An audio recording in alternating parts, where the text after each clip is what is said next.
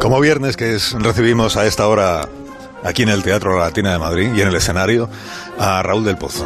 Buenos días, Raúl. Aquí estamos en el corazón de Madrid. Perdón, en carne mortal, qué alegría verte. y qué buen aspecto. Sí. Buen aspecto, cómo se nota que estás vacunado. Sí. Bueno, cuando tú quieras, que empiece Viva el Vino. Lord Byron escribió el epitafio a su perro.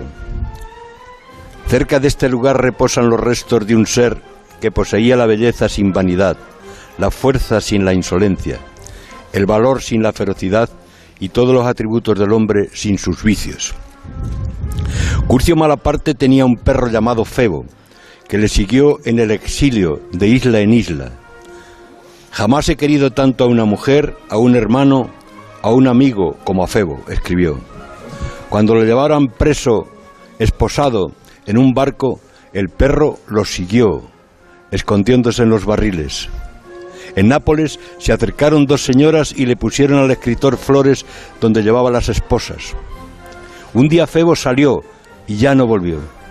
Lo buscó en todas partes, muchos días, por los valles, por los canales, hasta que lo encontró con una sonda en el hígado en la clínica veterinaria de la universidad donde vendían los ladrones los perros para experimentos.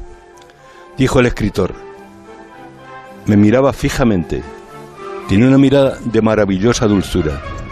El médico dijo que le podría, pondría una inyección.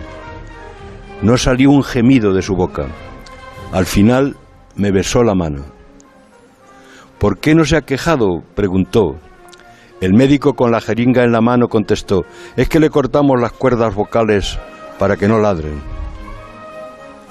Cuento estas historias en homenaje a los perros y a los gatos que forman parte de nuestra familia, como mi perrita Dana y tus perros, querido Carlos. Cuando se teme que el coronavirus esté contagiando a los animales de compañía. Se han descubierto casos de miocarditis que le ocasionan la muerte. El vino es tóxico para los perros y también para las personas algunas veces, pero los perros trabajan detectando las maderas podridas. Los chusqueles bodegueros de Jerez persiguen a los bichos que amenazan las barricas.